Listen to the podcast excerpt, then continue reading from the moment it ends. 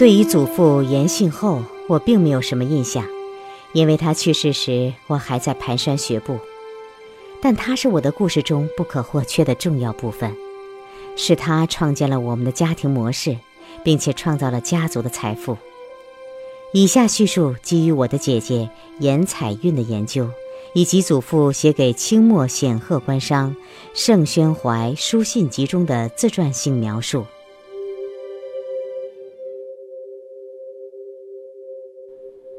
祖父字小法，一八三九年出生于浙江省宁波郊外的慈溪。他早年在宁波一家钱庄当学徒。十七岁时前往上海供职于一家银楼。十九世纪七十年代后期，祖父经人引荐，成为直隶总督李鸿章的幕僚，并很快得到重用，担任政府要职。一八八五年，他被委派管理政府垄断的长芦盐业，并被任命为海关税务司。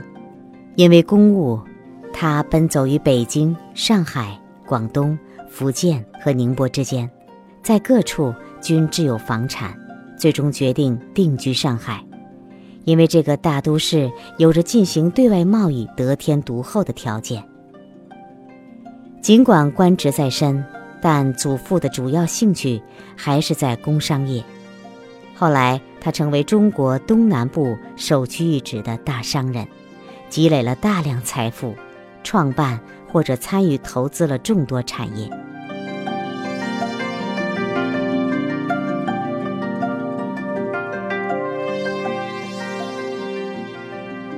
一八九六年，他在宁波创办了通九园纺织局；一九零五年，在上海创办了同利机器麻袋公司。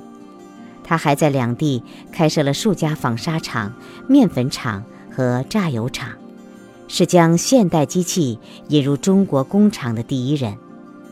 为了方便资金在省际间流通，祖父创办了连锁钱庄元丰润票号。并且得到盛宣怀大力相助，成为当时最大的银行——中国通商银行首任总董。除此之外，他还拥有一家药厂、一家保险公司、一家位于上海南京路的高档绸缎庄老九章和一家陶瓷厂。他还在天津开设了物华楼金店，经营金银珠宝饰品。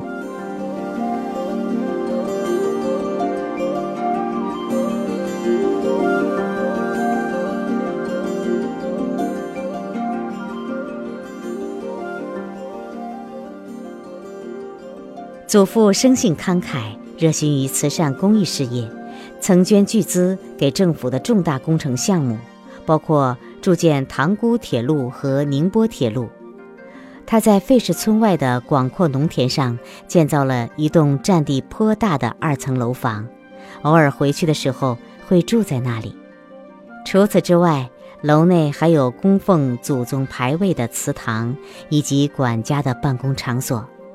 管家不仅要监督农田的耕种，在收获季节还负责为严氏家族成员分配粮食。那里还是艺术和知声斗局的所在地，为村民提供免费教育和水痘疫苗。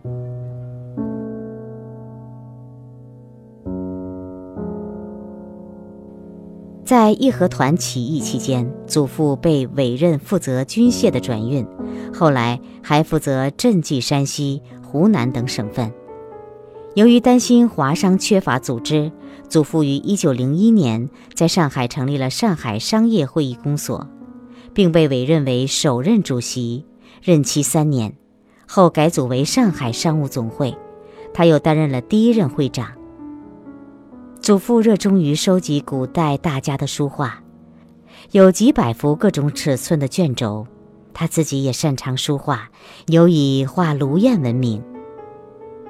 我的父亲严子君是祖父的独子，生于1872年2月19日，字逸斌。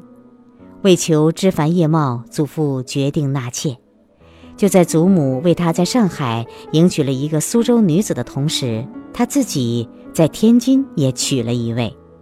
为了解决排位问题，祖父宣布先有子嗣者为大。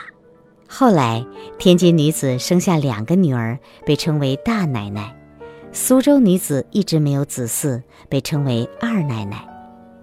去世前不久，祖父得以觐见皇帝，被授予候补道。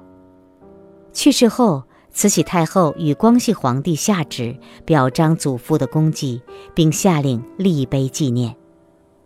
一九零七年，祖父去世，享年六十九岁。当时我只有两岁。